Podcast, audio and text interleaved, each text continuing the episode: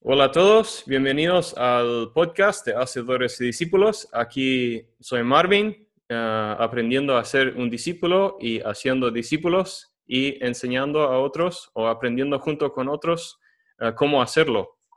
Y uh, aquí tenemos el privilegio de tener con nosotros alguien que ha visto grupos comenzar y dos movimientos, según entiendo. Vamos a ir aprendiendo de él.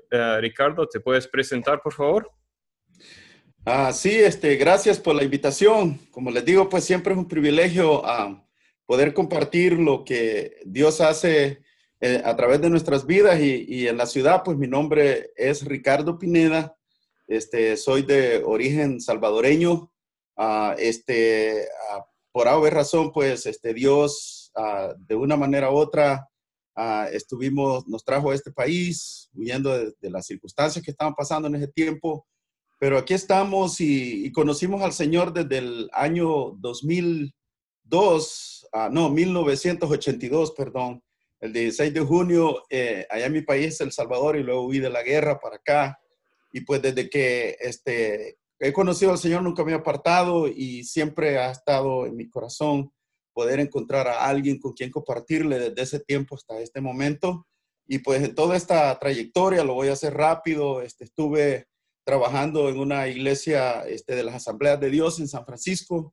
Uh, fui a parar a San Francisco y ahí estuvimos por casi desde el del 84 hasta el 2000. Uh, ah, estuvimos ahí este, trabajando, allí estuvimos este, uh, llevando a cabo el ministerio. Siempre trabajé con los jóvenes, fui presidente de los jóvenes este, local, trabajando con un grupo seccional de muchas iglesias en el área de la Bahía.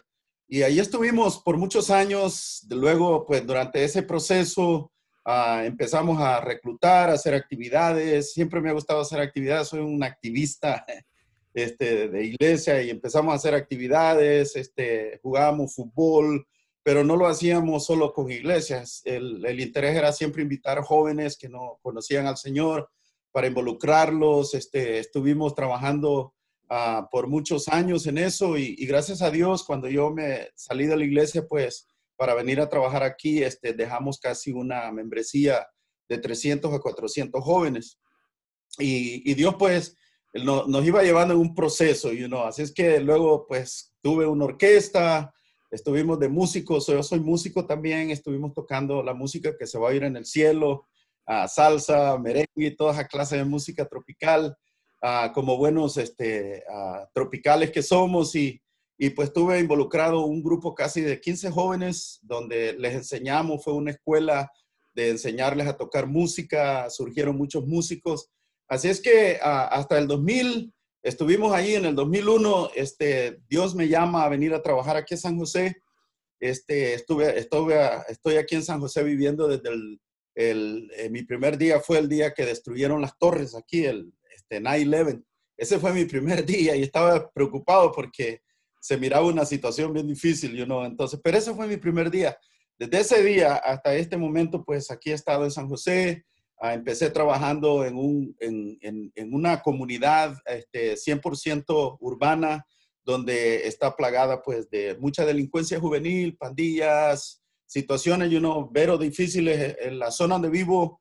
Uh, antes en ese tiempo te decían, entra y sal si puedes. Aquí era una tierra de, de, de, guerra entre pandillas, de muerte, de extorsión, de venta de drogas, de todo lo que ustedes puedan imaginar. Era una guerra total. No había día que no hubiera un problema. Entonces, Dios me sacó del un poquito, estaba cómodo allá y me trajo a la guerra aquí pero desde ese año hasta este momento, pues, uh, este, pudimos tener el favor de la organización de City Team Ministries. Ellos me han apoyado, ellos me han ayudado en todas las áreas. Ha sido una gran bendición trabajar para esta organización. De hecho, desde ese tiempo hasta este momento, pues ya voy a cumplir 19 años de trabajar. Hoy en septiembre cumplo 19 años y ha sido una escuela para mí. O sea, esta, venir a esta ciudad. Estuve en, un tiempo de, escuela dentro de la iglesia y, como 15 años, pero después de eso venía, tenía que venir el tiempo de la práctica, el tiempo de conocer, de salir de las cuatro paredes, de tener contacto, porque estuve 15 años allá solo enfrascado tratando la manera de, hacer crecer la iglesia, pero a la misma vez enfrascado con los mismos hermanos. Pero qué bueno, porque también eso fue una escuela. Ahora vine aquí, pues, y, aquí, pues, de una manera u otra, Dios me fue usando, este, empezamos a movilizarnos en los barrios, este, llegamos a, impactar muchos barrios, metimos a la organización, a los barrios, una organización que ya tiene más de sesenta y tantos años de existencia aquí, donde ellos se enfocan más en la rehabilitación. Y yo empecé a trabajar en el, en el, en el, en el Ministerio de Alcance, pero de jóvenes teníamos una cantidad casi de 400, 600 jóvenes que servíamos aquí. Todos los días era un trabajo un poco arduo, un poco difícil porque había que hacer planes, había que hacer preparaciones y ustedes saben, trabajar con jóvenes no es fácil, you know? Y luego mi comunidad donde vivo ahorita, que ya gracias a Dios ya se está cambiando mucho, uh, el, casi el, el, el 70% de, de, las familias son disfuncionales, o sea, estoy hablando de que es dirigida por madres solteras, vea, con niños que muchos de ellos a, veces tenían en una familia, había niños de tres diferentes padres. Entonces, sí, había mucho abuso, mucha droga, o sea, era un desastre total. Entonces aquí nos trajo Dios y aquí empezamos a trabajar con ellos. Poco a poco Dios, entré a una escuela de, de discipulado, mi primera este, experiencia en una escuela de discipulado que estaba llevando a cabo un pastor que se llama César, César Buitrago. En ese tiempo él era el vicepresidente del City Team. Entonces empecé a trabajar con él y, me empecé a empapar, eh, me metí en la escuela de discipulado por cuatro años, terminé, me gradué en, en escuela, me enseñaron muchas cosas básicas y empecé a entender, a comprender y mejor el trabajo, la, dedicación de Jesús, cuáles fueran, eran sus enfoques, sus estrategias, ah, y empecé a tener esa formación. Luego, después de eso, la, organización del City Team trajo a, nuestro hermano David Waxon, porque en esta comunidad ah, donde estoy viviendo éramos puros programas, pero los programas nos estaban agotando. Ya había más de 30 años de estar trabajando en ese programa y no había producido lo que queríamos ver. O sea, el trabajo era bueno, pero no era excelente. O sea, muchas veces el trabajo puede ser bueno, pero no era excelente. Entonces, en ese tiempo eh, desgastábamos mucho dinero, energía, ya ustedes saben cómo es la situación.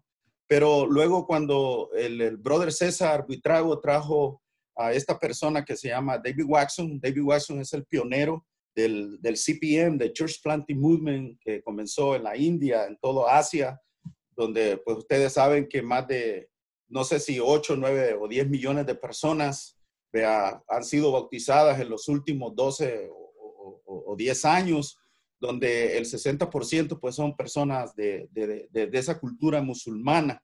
Entonces, uh, lo trajeron, entonces yo ya estaba trabajando con una iglesia, eh, levanté una iglesia que teníamos 200 miembros, pero era más comunitaria, o sea, yo me considero un pastor de la comunidad. No tengo un edificio, no tengo una congregación así, porque cuando vino, sí la tenía, pero cuando vino el, el, el DMM o el Disciple Making Movement o o, como nosotros le llamamos en las Américas, este, MHD, Movimiento para Ser Discípulos, en las Américas, ah, lo que hicimos fue que empezamos a, movilizar a toda la gente que teníamos. algunos no les gustó, se fueron para otras iglesias, pero me quedé solo con 20 personas. Ahora, antes de eso, pues yo fui entrenado por el hermano David Waxon y un grupo de 200 personas que fue el primer entrenamiento, creo, aquí en los Estados Unidos fue llevado a cabo en Santa Cruz, California, ahí en un campamento del City Team que se llama Camp Maymac. Ahí estuvimos.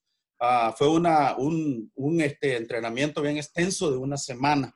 Porque ustedes, los que han sido entrenados por el hermano David Waxon, pues ustedes saben de, qué se trata. You know, él es bien especial en su manera de enseñar. Y, entonces, y fuimos entrenados. Entonces, de ese grupo, uh, salimos Empecé yo a la semana que me encantó, vine aquí alegre, contento, le, dije a la iglesia, algunos lo recibieron, pero casi el, el 60% de la iglesia no quería, porque estaban acomodados, estaban acostumbrados al mensaje, a los cantitos, a dar comida, a hacer lo que sabíamos hacer, lo que habíamos aprendido tradicionalmente, vea, lo que mirábamos, cómo se hacía. Bueno, mira, cuando llegó el movimiento a San José, o la visión a San José del, CPM, se llamaba The Church Planting Movement. Luego le cambiamos a DMM, Disciple Making Movement o Movimiento para ser discípulos. aquí yo comencé con, con, un grupo de 15 muchachos, porque toda la iglesia se me fue. Poco a mm. poco fueron yendo. Yo lo malo que hice fue no entrenarlos bien, sino que de un solo les traje, porque venía súper emocionado era algo nuevo aquí en la, en, la, en la, ciudad, era algo nuevo en todo el área de la bahía. Nadie habíamos, sabíamos nada de, habíamos hablado de, movimientos de Argentina, de Colombia, del, del, del, G2 y todo eso, pero no conocíamos esto y, y, era impactante. O sea, a mí me, me explotó, me hizo una gran explosión en mi mente y se me dio una gran revelación de tal manera pues que me enamoré tanto que eh, venía pues con todo, y uno venía súper explosivo pues. Pero Dios sabía lo que estaba haciendo, you know? Entonces, estos cinco muchachos empezamos a trabajar. No teníamos el ADN todavía de la, de la visión. Eh, o sea, el ADN es los estudios bíblicos, los descubrimientos bíblicos. Ah, no teníamos bien claro you know, la metodología, el proceso de facilitación, porque son muchas cosas que hay que aprender. Entonces, pero nosotros empezamos a ser creativos, usamos otros materiales, empezamos a usar el libro de Mateo, a ir terminando Mateo, y íbamos llevando a la gente así.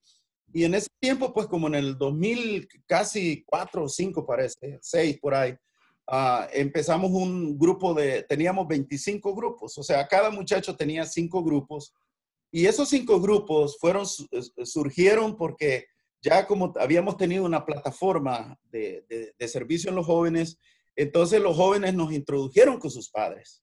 Entonces, a través de la relación llegamos a los padres, algunos quisieron, otros no, pero comenzamos con 25 grupos. Entonces, esos 25 grupos empezaron a generar, empezamos a ver cómo, porque aprendimos lo que es la replicación y la multiplicación, pues, o sea, de no quedarse este, estéril, o sea, empezamos a estudiar pero no había tanto ruido, no había tanta información, ibas a los medios, no encontrabas porque eh, era muy pronto, pero la acción estaba haciendo especial porque Dios nos empezó a dar algunas personas que, que, como estudiamos el elemento crítico de la persona de paz, entonces nuestro enfoque ya no era en las grandes masas de gentes como teníamos acostumbrados, de darles mochilas, de darles juguetes, de darles no, no nos enfocábamos en la cantidad como antes que veníamos, traemos un reporte, oh, tuvimos 400 familias y, y 20 aceptaron a Cristo y ah, todos aplaudiendo y contentos, you know. Pero eso era todo. De ahí para allá, pues no sabíamos qué pasaba, no sabíamos cómo darle seguimiento, no sabíamos qué, qué era lo próximo, you know. Pero había un contentamiento porque estábamos haciendo algo para el Señor, you know. Entonces, uh, este, empezamos a, enfocarnos y ya nuestras reuniones eh, como líderes you know, del movimiento era cuántas personas de paz descubrimos en este evento. Si era una o dos, suficiente. Siempre íbamos buscando uno, porque acuérdense que el Señor Jesús a veces tenía que recorrer millas y millas y millas. y, y porque él sabía que esa persona de paz era bien importante, you know, para, para el reino, para la expansión del reino en, su comunidad, en su familia, en su comunidad, y cómo enseñarle todos los principios y lo entrenando y irlo pasando por un proceso discipulado donde la persona eh, automáticamente, naturalmente, se van multiplicando y a veces no, van no dependen de recursos. O sea, es lo bueno que tal vez nosotros como primera generación o, o como plantadores sí necesitamos algún acceso, you know, para, para poder tener una relación con la comunidad, no llegar con las manos vacías.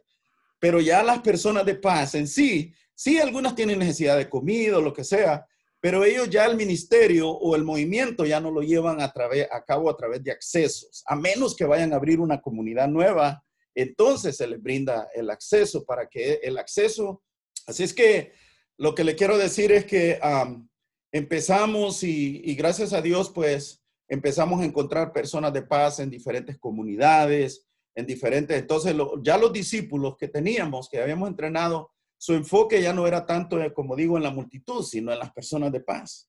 Entonces, cuando eh, nomás encontraban las personas de paz, empezábamos a tener una relación, nunca comenzábamos un, un este, estudio bíblico inmediatamente, you know. Nosotros pusimos un, tema de que no podíamos compartir el Evangelio con palabras sin antes hacernos amigos de la gente. Eh, podíamos compartir el Evangelio, pero con acciones. You know, porque mucha gente piensa que el Evangelio solo se comparte hablando de la Biblia a la gente. No, el Evangelio es más poderoso cuando va, este, se habla a través de acciones, you know, la amabilidad. Empezamos a buscar algunos uh, valores para seguirlo, you know. Entonces, eso era lo que mostramos a la gente y, doy gracias a Dios, pues porque como yo sé que el tiempo es corto y, la, historia es larga, pues aquí en la casa, esta casa donde vivo es la casa histórica, o sea, esta casa es donde surgió el, movimiento para ser discípulos en las Américas.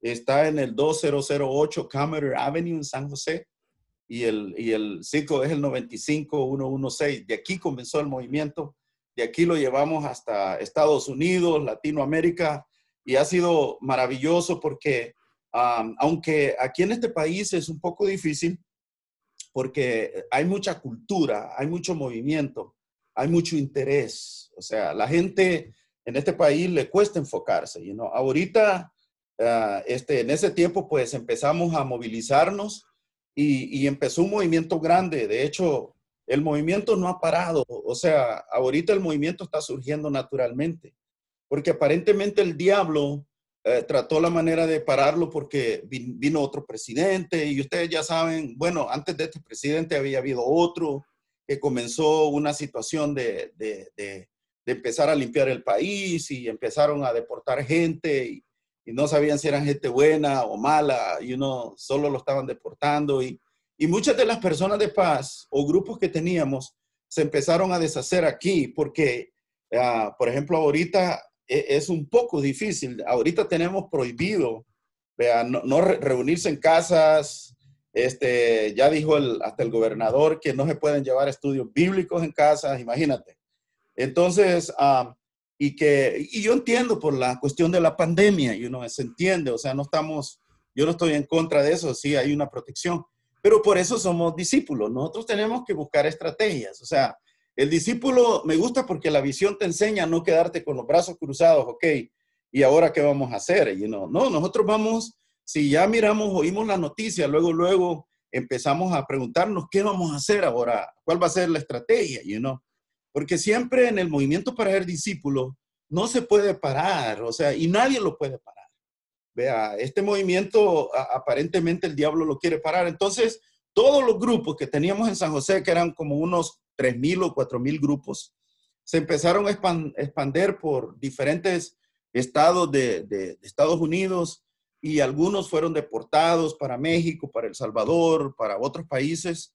Pero lo bueno era que las personas que eh, recibieron todo el ADN de la visión, era bien fácil para ellos ir donde, donde fuera, porque una vez el discípulo encuentra el ADN de la visión en su vida, eh, eso lleva, lo, va a dejar automáticamente porque eh, los discípulos que son discipulados en este contexto no son manchados con ninguna religión ni con ninguna situación donde eh, pues son ministerios viejos que se frascaron solamente en tener un grupo de personas allí y estarles predicando. Y, y, eso no está mal, o sea, yo no estoy diciendo que es mal, pero eso en un tiempo fue efectivo, pero ahora en este tiempo ya no.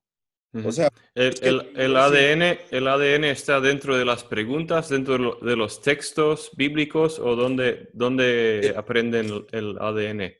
El ADN se aprende en la metodología, la metodología de la visión. Vea, estamos hablando del método de las tres columnas, ah, eh, qué significa cada columna, el método de la, de la facilitación, donde eh, el facilitador solamente hace preguntas y, y, no enseña. Por eso es que es bueno, porque las personas, los facilitadores solamente hacen preguntas y los nuevos contestan basado en lo que ya estudiaron a una tarea que ellos van este, llevando a cabo en una serie de preguntas o de descubrimiento. Por ejemplo, ahorita, pues, eh, en ese tiempo empezábamos con el descubrimiento de Dios. Entonces, ya después la gente, el facilitador no tiene que enseñar, solamente él también puede compartir. Por eso nosotros los que venimos de iglesia, eh, tenemos el cuidado de decirle a los que vienen de iglesia que por favor no enseñen, o sea, que solamente hagan preguntas. Y que no queremos enseñar. El problema es que si nosotros, ah, como tenemos la costumbre, que a veces estamos en un grupo nuevo y tal vez el grupo nuevo no, no nos satisface con las palabras que queremos oír en, en profundidad del tema, pero ellos son nuevos, ¿me entiendes? Y las preguntas son bien claves, ¿verdad? Por ejemplo, ¿qué es lo que está? el primero era que, ¿por qué estás agradecido con Dios? Ellos te dicen, entonces eso eh, lo que enseña es que ese es el primer principio para que ellos empiecen a adorar y alabar a Dios. Porque la adoración no es solo música. La alabanza y la adoración son expresiones que salen de tu boca, de tu corazón, en gratitud a tu Dios por lo que Él hace en tu vida. Esa es la mejor alabanza.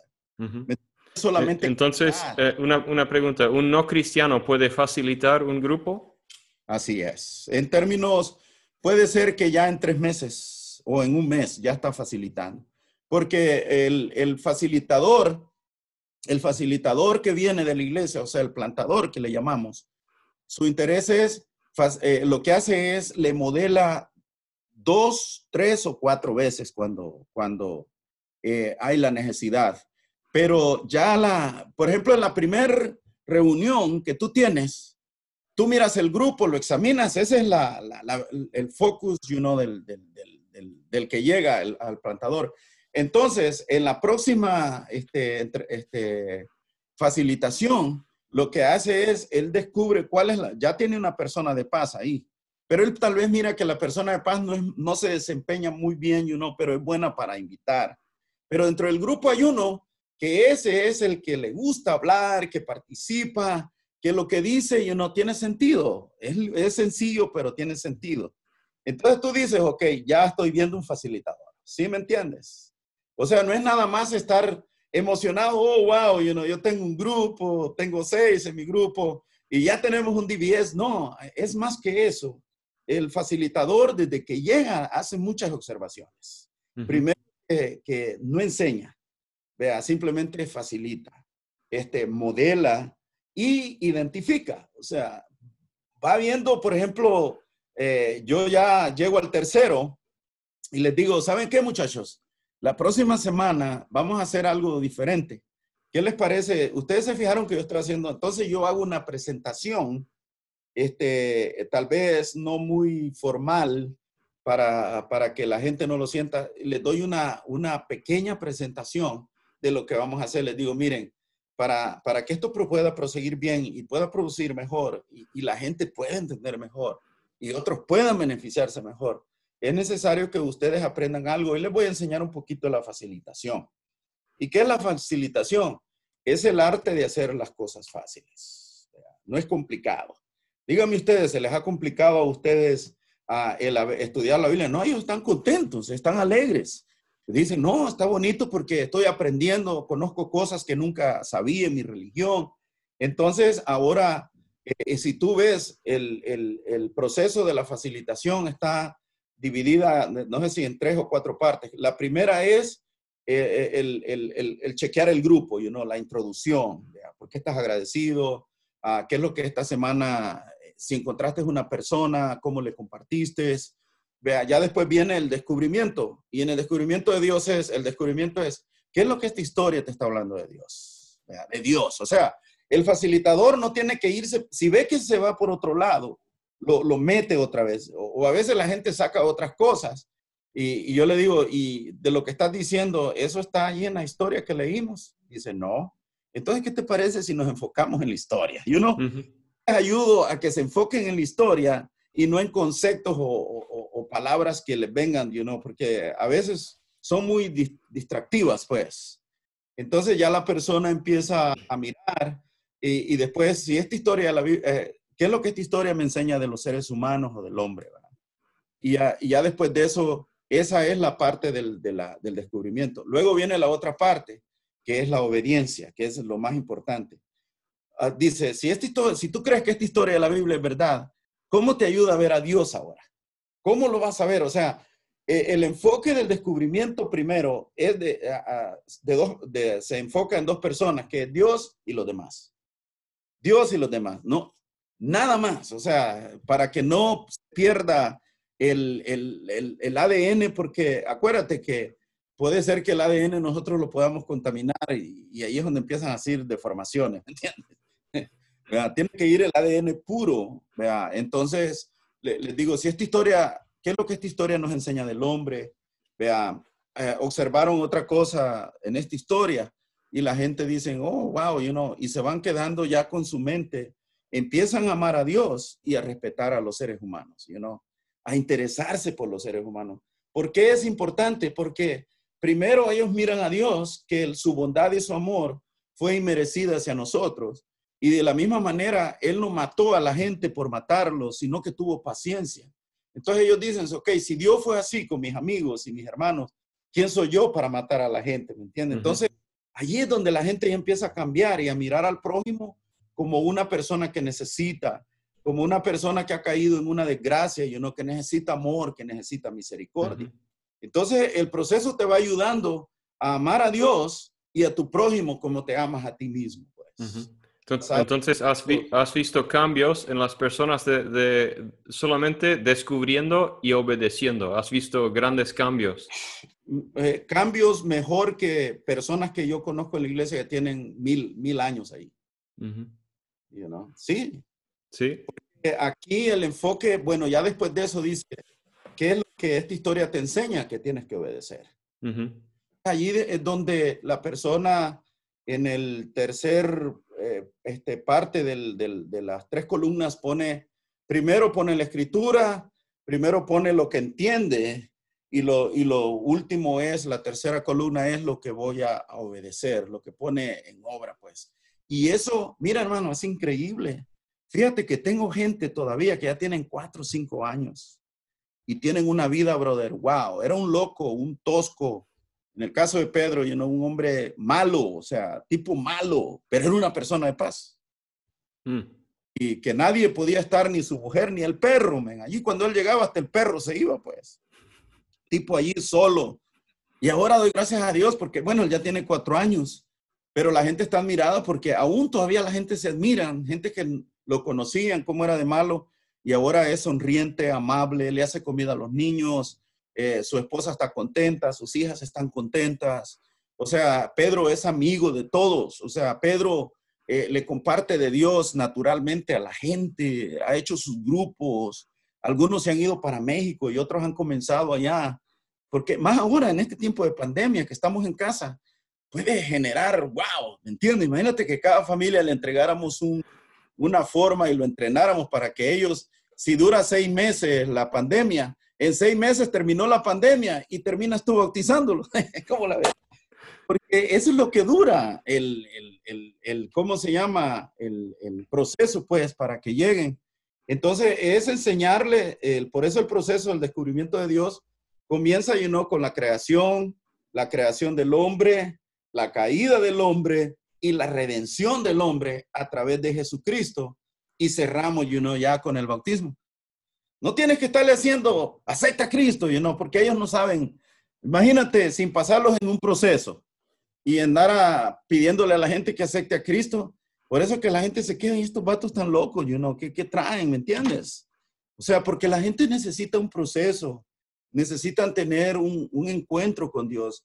Dice la, Biblia que por el oír viene la palabra. Este, de hecho, Pablo habla también en 2 de Timoteo 13 ah, del, del 14, no sé qué, del, ah, dice de que el, toda, toda escritura es inspirada por Dios y es útil para enseñar, para redarguir y para preparar, dice, a todo siervo para buena obra.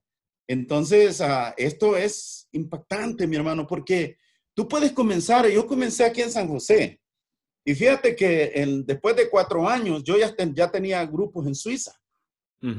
Sí, sí. Y de ah. Suiza y de Suiza se pasaron a, a, a, German. Ok, Alemania.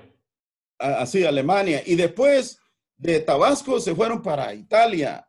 Estuvieron en Pérgamo. Todavía están esos grupos allí. O sea, yo, no tuvo, yo no tengo que ir allá. O sea, cuando tú empiezas esto, no tienes que ir a ningún lado. Los discípulos hacen discípulos de discípulos que hacen discípulos en primera, segunda, tercera, cuarta, quinta generación y como en Cuba ya no los cuentan porque ya la, llegaron hasta 16 generaciones y ya es imposible contar a esa gente. O sea, es... Y esto, eso incluye también la última parte que es compartir, ¿no? Claro, por eso digo, y el proceso, eh, eh, hay que ir al proceso. Entonces, la persona te dice lo que va a obedecer. Entonces, ya la última parte es, uh, este, es si tú conoces a alguien, sea tu amigo o tu compañero de trabajo uh, o tus uh, camaradas, you know, que tú les quisieras, pudieras compartir, escribe abajo quiénes son. Antes yo no les decía eso, pero después pusimos que escribieran porque si ellos oran y, yo les digo, ok, si ya descubriste algunos, tienes que orar por ellos, tienes que pedirle a Dios y poco a poco, y no hazte amigo, demuéstrale que tú amas a Dios, que ellos miren en tu vida más que religión, que tú amas a Dios, que tus acciones vayan de acuerdo a la voluntad de Dios. O sea, ellos te pregunten, oye, ¿y por qué ya no, ya no tomas? ¿Por qué ya no dices más? Eh, ellos, ellos también comparten la, la, historia desde el comienzo, o sea que antes de conocer a Dios, no suelen, no. suelen compartir desde el comienzo. Eh, bueno, eh, este, toman primero cuando descubren a una persona, lo pueden, pueden este, compartirlo desde el principio, you know, o ya cuando van, pero la, cuestión está que la gente cuando te mira que tú eres algo malo y que ya estás hablando de Dios, la gente no sabe a dónde vas, si vas en la primera, segunda, tercera, cuarta, quinta, ¿me entiendes? O sea, siempre el discípulo comparte, porque un nuevo no comparte mucho la Biblia, lo que comparte es lo que Dios está haciendo en su vida. Sí, sí, sí, eso. Ajá, acuérdate que Jesús siempre les decía, vete y dile a los tuyos lo que Dios ha hecho en tu vida. O sea, ese es el comienzo. Ahora, si ya tú quieres, esas personas y, de una manera te vas haciendo amigos y ellos te dicen, ok, entonces yo les enseñamos un proceso que se llama cómo comenzar uh, despacio para avanzar rápido. Pues. Entonces yo les digo, mira, hazte amigo bien de ellos, compárteles, pero deja que Dios te dé la, el, el, tiempo donde, donde decimos que se llama este, la, la conexión espiritual. Eh, o sea, que la conexión espiritual ayuda para que tu relación de amistad después se convierta en una relación espiritual. ¿Sí me entiendes? Pero hay comenzar con la relación este, uh, de amistad. Entonces, cuando Dios ya da el tiempo, entonces esa relación de amistad se convierte en una relación espiritual. Es cuando la persona, la persona de paz empieza a reunir otras personas y les comienza a compartir. Por eso yo siempre digo, en un grupo pueden haber cinco personas. Vea, en los primeros tres meses capacitamos a una. Y, en esos tres meses lo capacitamos para que esta persona ya quede facilitando. Yo antes hasta cuatro veces lo facilitaba, lo modelaba, pues, modelar. Ya después iba pasando uno por uno. ¿Y cuál era mi intención? Que si habían cinco, después les decía, ok, miren, ¿qué vamos a hacer hoy? ¿Qué les parece si cada uno de, ustedes tiene un grupo? No me importa quién sea, dos o tres o uno, pero que sea un grupo. Entonces, ellos eh, iban adquiriendo el reto. De hecho, había, yo tuve una familia que, que terminamos un bautismo casi como 80 personas, porque se fue multiplicando. O sea, la, la, la, intención de esto no es tanto saber tanto y para solamente estar ahí enfrascado, y uno, porque eso en español dice empacha, o sea, que te, hasta te da mal, mala digestión, pues. Pero lo, lo importante de esto es que cada discípulo, por eso Norlen, el de Cuba, dice, Ah, me gusta cuando él le, pregunta a los pastores, le dice, pastor, ¿usted es discípulo? Entonces el pastor dice, sí, hermanos, es todos los pastores dicen, yo soy un discípulo. Y yo sé que algunos pastores hoy en día, la gente que tienen no se la ganaron, esos andan de iglesia en iglesia, pues. Entonces, y dice, yo soy un discípulo, hermano, ok. Y, le dice a, a Norlen, ¿y usted tiene un discípulo? Y se quedan, déjenme ver, ya cuando lo miras que está pensando, tú dices, nada, entonces, entonces dices, sí, tengo uno, pero no es discípulo, sino que es un convertido, pues, de, de una religión a otra. Y dice, pero ahora ok, ya tiene un discípulo. Ahora, tu discípulo tiene un discípulo. Dice, no. Entonces, hermano, le dijo, tú no eres discípulo. Tú eres nada más un cristiano. Y eso se oye duro. Uno tiene un concepto y no. Entonces, allí tú le despiertas. Entonces, hermano, ¿qué tengo que hacer? Buena pregunta, hermano. Ahora sí. Ahora sí ya estamos hablando en inglés, le dice el brother. Entonces, si comenzamos, comenzamos pues a, a explicarle, a veces se siente un poco duro, porque acuérdate que en toda la Biblia no hay en ninguna parte que Jesús dijo vayan y hagan cristianos o conviertan. En ninguna parte de la Biblia. En la Biblia solamente hay tres veces la palabra cristiano y 270 veces habla de discípulos. Vea, este, en el Nuevo Testamento. O sea, este, Jesús, de hecho Jesús ni, ni, ni plantó ninguna iglesia, pero él estableció la iglesia. En el contexto de Cristo, las iglesias son los seres humanos. En el contexto y uno del cristianismo, la iglesia es el edificio. Por eso es que ves que ese lugar, pues, tuvo su origen y vino desde el catolicismo, pues, y es una historia que los hermanos les cuesta percibirla porque hoy en día, especialmente ahorita de la pandemia, los hermanos están peleando por ir a la iglesia, o sea, ellos están anhelando la iglesia. Y allí se ve, e, es como llevarle la contraria a Cristo. Y no, Cristo dijo, vayan y hagan discípulos. Pero la iglesia dice, vengan y reciban a Cristo para que ustedes se conviertan de ser católicos a ser cristianos. Yo creo que ese ha sido el error, pues. Por eso es que la gente, porque hace no sé cuántas décadas atrás, el cristianismo no estuvo predicando el evangelio del reino el cristianismo estuvo predicando un evangelio anticatólico. Vea, que todo era en contra del catolicismo, tenían una serie de versos y todo. Entonces, llegó un momento que el diablo originó una enemistad entre los católicos y los discípulos. Y el diablo estaba contento porque él le había dicho, si son enemigos, no va a pasar nada, y no. Pero no, en este caso no, este, nosotros nos hacemos amigos de los pecadores. Mis mejores amigos son católicos. Yo tengo amigos hasta curas que son mis amigos y ellos saben lo que estoy haciendo. Y ellos, por eso dice la Biblia que al buen siervo se reconoce por sus obras, no por la, lo mucho que pueda hablar. y no Entonces, puede ser que no sepamos mucho, pero lo poco que sabemos y lo hemos aplicado en nuestra vida ha dado un resultado de unas acciones positivas. Por ejemplo, ahorita eh, te voy a decir, es increíble en Cuba. E, este, ah, como llegamos a Cuba fue que Ah, yo empecé a, como me salí de la iglesia y me dediqué al grassroots, le dicen en inglés, o sea, a, las personas nuevas. Yo soy más efectivo con los nuevos que con los cristianos. Y no digo que los cristianos no me interesan, you porque ellos ya están, están aferrados, pues, o sea, son cuadriculados. Cuesta a esa gente sacarla de ahí. Tienes que convencerlos, entrenarlos y lo estás entrenando uno, dos, tres, cuatro años Muchas gracias por, compartir. Has compartido muchísimas cosas con nosotros.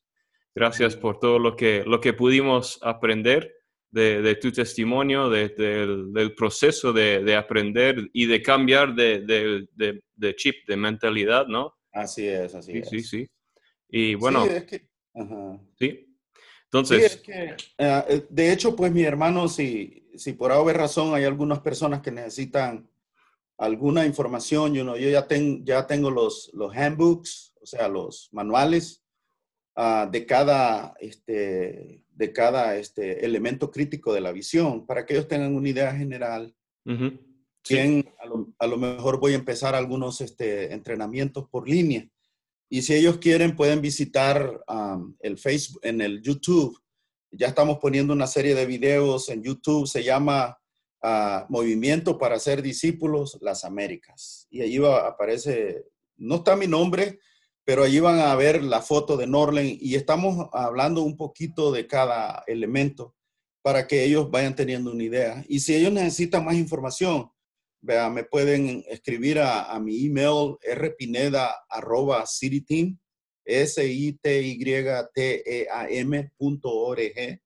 Me pueden mandar a decir qué es lo que necesitan, si necesitan alguna idea o en alguna ocasión quieren que nos enfoquemos solamente en un elemento, no tengo ningún problema de compartirlo para darles las ideas porque ya son varios años de práctica y, pues gracias a Dios hemos impactado muchos países y, y estamos por lo que Dios ha hecho, porque esto de verdaderamente es lo que Cristo Jesús quiere que hagamos. Sí, bueno, muchísimas gracias, Ricardo. Y sí, y para los que escuchan desde, desde España, si quieren también más información, ya saben, ah, pueden escribirnos a hacedores y discípulos 1 arroba, gmail.com.